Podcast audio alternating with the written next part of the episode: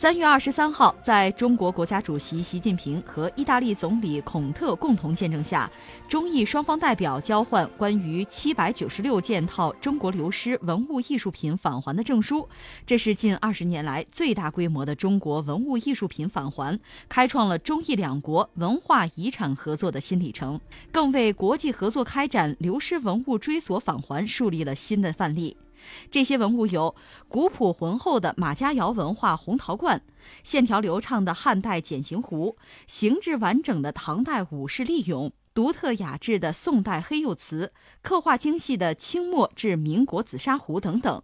据介绍，二零零七年，意大利文物宪兵在本国文物市场查获一批疑似非法流失的中国文物艺术品，随即启动国内司法审判程序。中国国家文物局得知相关信息后，立即对接意大利文化遗产主管部门，开展流失文物的追索返还工作。历经十余年漫长追索，二零一九年年初，意大利法院最终作出向中方返还七百九十六件套文物艺术品的判决。呃，习主席访问意大利成果丰硕。刚才你谈到文物，这个应该说只是其中的一部分，但大家可能更关注的还是一带一路了哈。那我们借着这个由头，索性就聊一聊意大利哈，聊一聊意大利和中国之间这个应该说是历史看非常悠久的双方的经贸和文化的交流哈。我们也分三点说吧。第一点，先聊聊这个意大利。我们讲现在这个意大利，实际上时间并不是很长，但是从历史上讲。就意大利这块儿这个地方，就古代的意大利，大家可能首先想到的就是罗马，古罗马。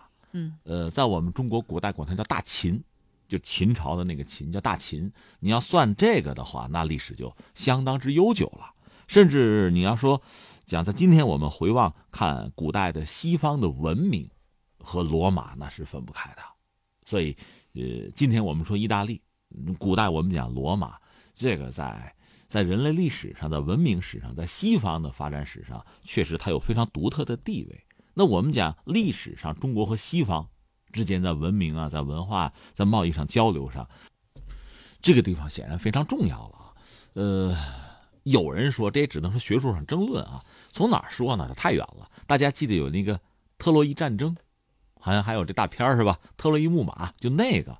特洛伊战争是一个传说中的战争。那个战争结束之后呢，特洛伊的有一个王子可能逃了，就逃到亚平宁半岛，因为特洛伊城被人攻陷了嘛，他跑跑到亚平宁半岛。当然，他被认为就是罗马人的祖先。到公元前八世纪的时候，就说罗姆罗斯兄弟建罗马城，这个也是传说吧？甚至他们那个图腾不是说狼嘛，狼救过他们嘛？这都是。呃，又有传说的因素，也有可能一些实际的历史真相的可能性啊，就一直就就流传到现在还有。就从希腊各个城邦强盛之时开始，罗马也在逐渐的就强大起来。就是那个时代哈，我们讲这个历史和神话有时候古代嘛，不太好分得清楚。我们就这么一说了啊，那逐渐的到这个希腊的城邦衰落的时候，罗马就。脱颖而出，而且罗马人不断的扩张，最后几百年的努力吧，对外征战主要是打仗啊。我们知道，罗马人成了欧洲的霸主，而且地中海这沿岸这一圈基本上都是他们家的。那么，地中海成为罗马人的内湖，这应该说就是比较靠谱的历史了。后来，罗马从这个共和式进化到帝制，嗯，大家知道那个凯撒被刺杀之后，他的继承人是屋大维，他成为罗马的第一个皇帝。后来到了公元三九五年，就是一分为二，西罗马、东罗马这两个帝国。西罗马帝国其实很快就灭亡了，东罗马帝国撑的时间久远一点，就是拜占庭帝国。而拜占庭帝国实际上对这个俄罗斯又形成非常大的影响。你比如宗教那个东正教，包括这个沙皇，其实音译就是凯撒的意思，这个我们都知道哈。呃，东罗马帝国是到十五世纪才灭亡掉，彻底就完了。然后亚平宁半岛这个地方，那就就乱成一锅粥了。再没有一个统一的政权，很多人就是在这入侵，嗯啊劫掠，就乱套了吧。但是我们说，在中世纪的时候，在亚平宁半岛这个地方，就是今天意大利这个地儿啊，当时意大利可没有，就这个地方有很多这个邦国，就小国啊，这里边有一些是很有特色的。当时呢，就是。欧洲已经出现一些强国，你像神圣罗马帝国、什么法国、西班牙，这都算是强国吧？呃，另外英国也算吧。所以他们都对亚平宁半岛施加这样那样的压力，这个地方一个是没有统一，但另一方面出现了一些很有特色的这个邦国，因为地理位置比较有优势，有港口，所以经贸发展是很快的。呃，像佛罗伦萨，像这个威尼斯，这都很有名气。呃，实际上这就孕育着什么呢？就文艺复兴。文艺复兴在欧洲出现是在就在这儿，这意大利这个地方，而不是在别处，就是因为经贸比较发达。呃，另外那个小国林立吧，嗯，没有很多统一的中央集权的这个控制。就相对要自由一点吧，就文艺复兴在这儿就发展起来，也成为欧洲中世纪的文明火炬吧。你比如像佛罗伦萨里面有很多涉及到这个大师哈，呃，大师级的人物，像这个薄伽丘啊、但丁，但丁写《神曲》那位啊，呃，不加丘写《十日谈》那位，另外像这个达芬奇、米开朗基罗这些这个艺术家大师都是在那儿出现。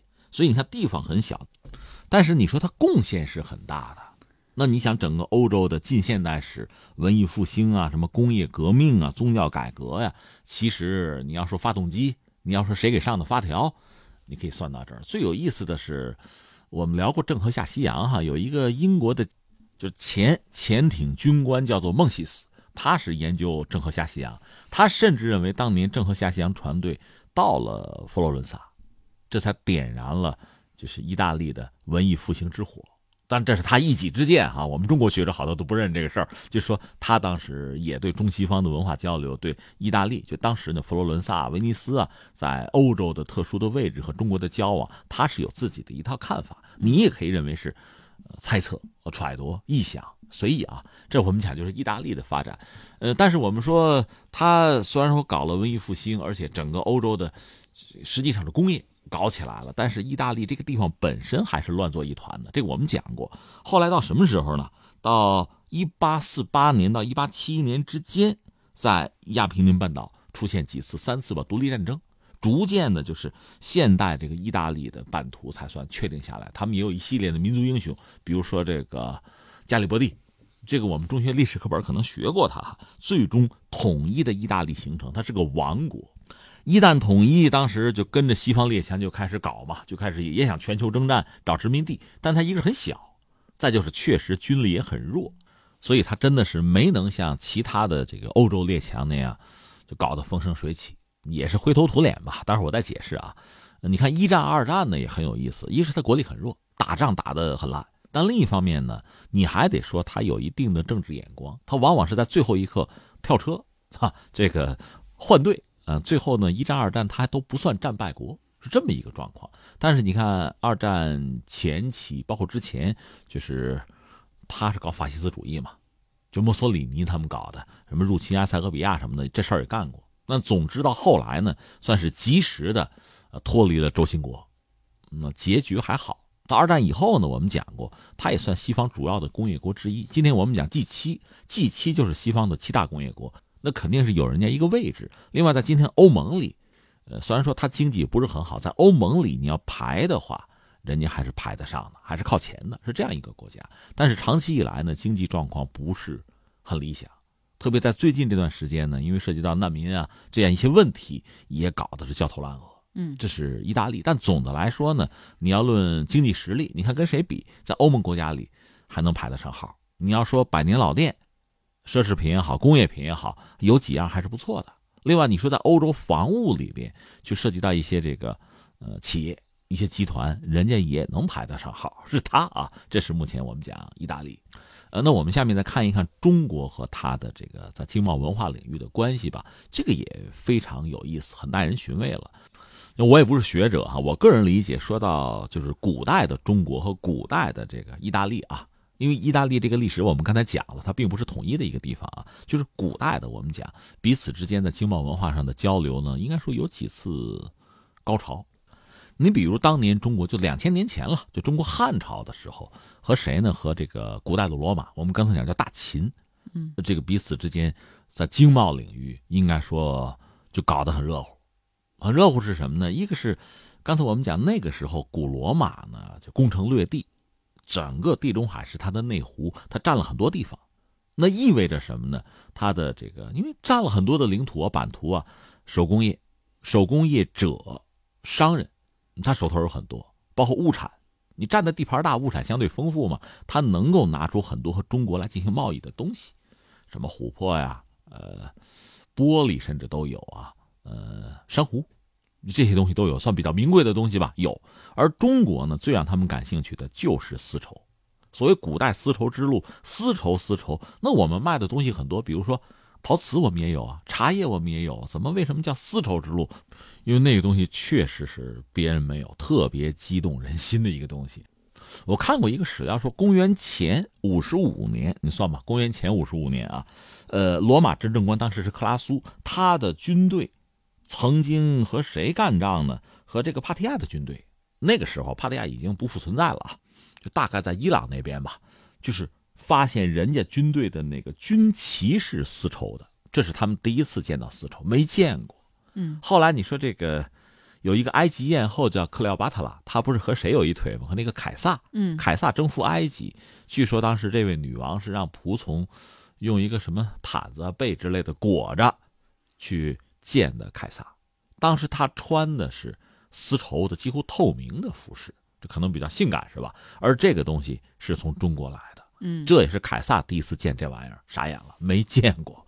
对，顺便说一句，当时在就古罗马人他们嘴里说这个中国叫做塞里斯，塞里斯人也不是说叫什么 China，不是这样的哈，不是中国人叫塞里斯，塞里斯人的这个丝绸，到后来这个东西在就开始在古罗马流行。以至于后来元老院曾经下了一个命令，说不行，这个东西就是男人不要穿这个衣服，女人也不要穿。嗯，呃，表面说就太性感，有伤风化，实际是什么呢？太贵。嗯，我们四处征战，好不容易攒点金子，嗯，都让中国人赚了，这不行，我们受不了。但不管怎么说，它反映出当时就是以古罗马为代表，就西方对于中国的文明，对于中国文明，他极度的渴求，而且就是不惜重金。我曾经看到这么几句话哈，就古罗马人这个反省自责说，金人就我们呀，凿山以求大理宝玉，远赴塞里斯就中国啊，以求衣料；深潜红海以求珍宝，掘地千丈以求宝石，就是我们换他们那点东西，丝绸嘛，很轻，很软，体积也很小，我们这么折腾就为了换那个。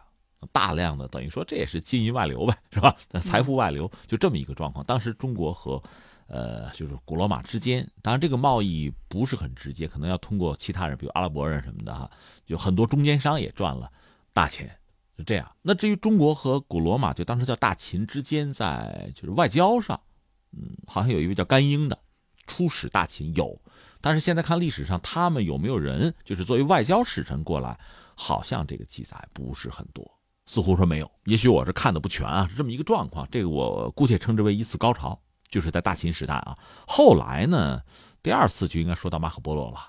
马可波罗他爸爸就是个商人，他们是沿着丝绸之路，等于说，呃，从新疆那边过来的，最后到的中国。那个时候，中国正是这个蒙元灭宋那样一个阶段。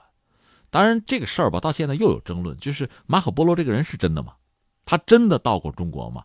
呃，在西方也好，在中国也好，这个事儿主流认为是到过的，但是也有人是质疑的。你比如有人说，哎，那马可波罗到中国，怎么没讲这个长城啊？等等等等，会有这种质疑。那或者说，你看中国的史料里对他怎么没什么记述啊？按照他的解释，他不但对这个蒙古人有很大的帮助，当时蒙古人打这个襄阳吧，就襄樊啊，攻不下来，那个攻城炮。是他帮着设计的，他自己说啊。后来说这个忽必烈甚至封他做扬州的总督。后来有人查说不对啊，他到中国的时候，按说蒙古人已经打下襄阳了吗？你这不是说瞎话骗人吗？就是诸如此类的事情很多。但是现在从主流的学者，西方和中国都认为他应该还是来过。当然也有人就说他没有来过。那你说他怎么能写出一部《马可波罗游记》呢？呃，确实有很多商人到过，他可能也是道听途说，嗯，做了一个集大成者，就是听别人讲述的，有这个说法。但是呢，他那本书《马可波罗游记》肯定是真的。呃，按照他自己讲呢，他在中国可能待了十七年吧，后来又回到了老家，但是参加当时那不很多城邦互相之间打仗吗？他被抓了，被抓了之后在监狱里，他口述，有朋友帮忙记记记。出了这本书，后来真出版了。出版之后，真的掀起了西方对中国的这种热潮。嗯，呀，是吧？有钱是吧？有非常好的这个公共建筑，就文明程度很高。我们要去中国，这是当时马可波罗掀起了这么一个潮流吧。这个也不再多说了吧。呃，那是十三世纪的事儿了。再有就应该是在中国的明朝，就是所谓西方传教士过来。嗯，这里面我们要说呢，这个按照西方人的讲，西方传教士呢，可能唐朝就来过，按他们的说法啊，这个我觉得 这咱们代考。但是真正就是到中国来比较多的，西班牙的、葡萄牙的，嗯，再加上这个意大利的传教士到中国来，可能明朝比较多。但是西班牙和葡萄牙的传教士呢，对比意大利，他们就是传教。而意大利的传教士，因为他本身有这个文艺复兴的底子，他们除了说所谓传教以外呢，他们更多承担了这个主观客观吧，承担了这么一个义务和责任，就是把意大利为代表的西方的一些近现代的在科学领域的一些新发现，在数学、在天文等等领域的，包括这个地质地理啊，包括水利，把这些东西带到中国来。同时呢，也把中国在很多领域，在文明啊、文化领域的很多东西带到了西方去。首先是意大利，他们做了这个工作，嗯，比较典型的像这个利玛窦啊、什么汤若望啊这帮人。所以你要真说这个，呃，带有文明使者性质的，如果说传教士的话，那首推是意大利的，还真不是什么西班牙、葡萄牙的，他们做了这个工作，嗯，而且在当时中国明朝那个士大夫阶层。有些人不就跟着他们就信教了吗？甚至他们说是不是想忽悠崇祯，也信啊。后来没等到崇祯不就自杀了吗？呃，明清在这个阶段呢，应该说意大利的这些传教士还是起了挺有意思，就是东西方文化交流的这个这个工作，这个称赞哈，他们做一个平台，嗯，呃，确实还是与众不同。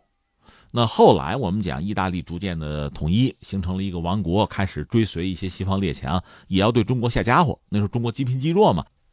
你看到一八九四九五年这个甲午战争，咱们被这个一个罪儿小国被日本打败了，很多西方国家也大跌眼镜。他们一般是赌中国能赢，就打日本，他应该能赢。一看中国打败了，那就一拥其上，就是掀起瓜分中国的狂潮。意大利也没闲着，也要这分一杯羹。嗯，当时有个所谓的《爱迪韦顿书》吧，就是，呃，我看上你们地儿了，嗯，这个我们也是列强啊，我们要抢你们。就他们有一个这个东西给中国等于发照会啊，呃，三门湾我要要占，我要租，我们海军在这搞基地。另外呢，那个浙江我们看上了，你们不要租给别人了啊。嗯，就给大清国有这照会。当时大清国因为打败了嘛，呃，北洋水师可能剩了不多几条船，很残破。当时呢，北洋水师的提督是叶祖珪，这位还是胆子比较大，骨头比较硬，他就说我不，我不。当时就是海军可能剩几条破船了，意大利那边派军舰六条军舰吓唬吓唬中国人开过来和北洋水师几条破船四条对峙，结果没想到意大利人那边觉得哟，他们还有船呢，还敢跟我们对峙呢，什么意思？要不算了吧？意大利人就跑了，嗯，就撤出去了。我们这几乎是个空城计，哎，但是就就就赢了。那个埃迪美顿书也没人搭理，就意大利曾经想炸中国一家伙，就欺诈的炸嘛，但是没有炸没炸成。嗯，就是这个样子，就回去了。这在近代史上也传为笑谈吧。就中国在当时那个状况下，哎，也应了一回，就北洋水师啊，还行，还行啊，表现不错啊，留下这么一个段子，就这个样子。嗯，这我们算说清楚了，中国和意大利在这个这几千年吧，两千多年了，这个主要还是在文化的经贸领域的一些也交往的片段吧。我们只能这么说，这个绝对谈不上是编年史，只是一个片段啊，一些切片。所以说，这次意大利返还了咱们七百多件、近八百件套的文物艺术品。呃，我看也有网友就说说，这是因为咱们中国呀，现在变得越来越强大了，所以意大利现在才还给我们呀。国家强盛了，在国际舞台上才有了自己的位置，这个时候才会有人注意你，这是一个重要的原因吧？呃，怎么说？他这些文物，我看主要还是流失出去的。嗯，但是不管怎么说呢，这些东西他还给我们是开了一个很好的先例。也提醒其他一些欧洲国家，这是一个比较理想的，就是两国双赢的一个做法。当然，我们更关注的还是双方怎么样面向未来的这个在经贸领域啊，在文化在各个领域的合作吧。嗯，其实我们看一下，就是四九年以后，我们讲意大利和中国在这个经贸文化上的合作还可以。你看，意大利现在把中文整个也算作就纳入他这个国民教育的体系了。嗯，他这个教育体系相对比较自由，很多学校早就开始这么做。另外呢，就意大利确实培养了相当一批汉学家。如果说就双方在经贸领域你要看一看的话，可能意大利人还是感到不满意。为什么呢？贸易额还是还是小。嗯，你像英国、像法国都数倍于他和中国做贸易啊，那意大利觉得这个确实现在千载难逢的机会。另外，意大利本身呢，我们讲二战以后，它经济其实一直就不是太好，嗯，各种各样的原因吧，所以它对和中国就是做贸易还是有相当强烈的这个诉求的。呃，甚至一直以来呢，就是意大利对中国的了解，其实就作为公众啊，包括一些政府的一些官员了解有限。那现在应该说是非常热烈。当然，围绕着和中国经贸合作呢，他们国内可能也有也有很多争论。那现在集中在哪儿呢？一个还是在经贸领域，希望扩大和中国的这个贸易。嗯。另外一个是什么呢？他们自己的基础设施建设太过陈旧。嗯。这个都知道，中国哎，中国这方面确实有优势，有能力，他们希望中国帮忙。那你说中国从他们那儿能能得到点什么呢？你看啊，一个是你要承认他们在文物古迹的这个保护上，确实是有经验。嗯嗯，你看罗马，大家讲就是一个一个流动的博物馆嘛，一个活的博物馆，就这样讲。所以这么多年，你佛罗伦萨、威尼斯，你要算起来，他们这方面确实是有自己的一些悠长。嗯，就值得我们可能很多的这个职能部门也好，很多真的是一些一些风雨名胜啊，我们的一些文物古迹相关的部门啊，可以去学一学，参考啊，这是一类。另外是什么呢？他们确实也有一些品牌，有一些百年老店，这个是值得我们去关注的。嗯，所谓他山之石可以攻玉嘛，是这样一个状况。另外我们讲这次我们看，呃，双方走近走近。我觉得极具象征意义。之前我们聊过，如果说中国我们这儿算是这思路起点的话，他们那可以算终点。其实这些文化方面的交流早就有。前两年我看有一个叫音乐会，还是一个文化交流啊，就是起点是什么呢？秦腔，嗯，大家能理解吧？终点那边是什么呢？咏叹调 啊，美声歌剧，是吧？这搞一个音乐会也别具特色吧，也很有意思。所以确实也希望。在整个这个双方互相了解、走近哈、多交流、多交往的过程之中呢，还是互利共赢。我觉得还是我们这样的一个就人类命运共同体的一个思维。是。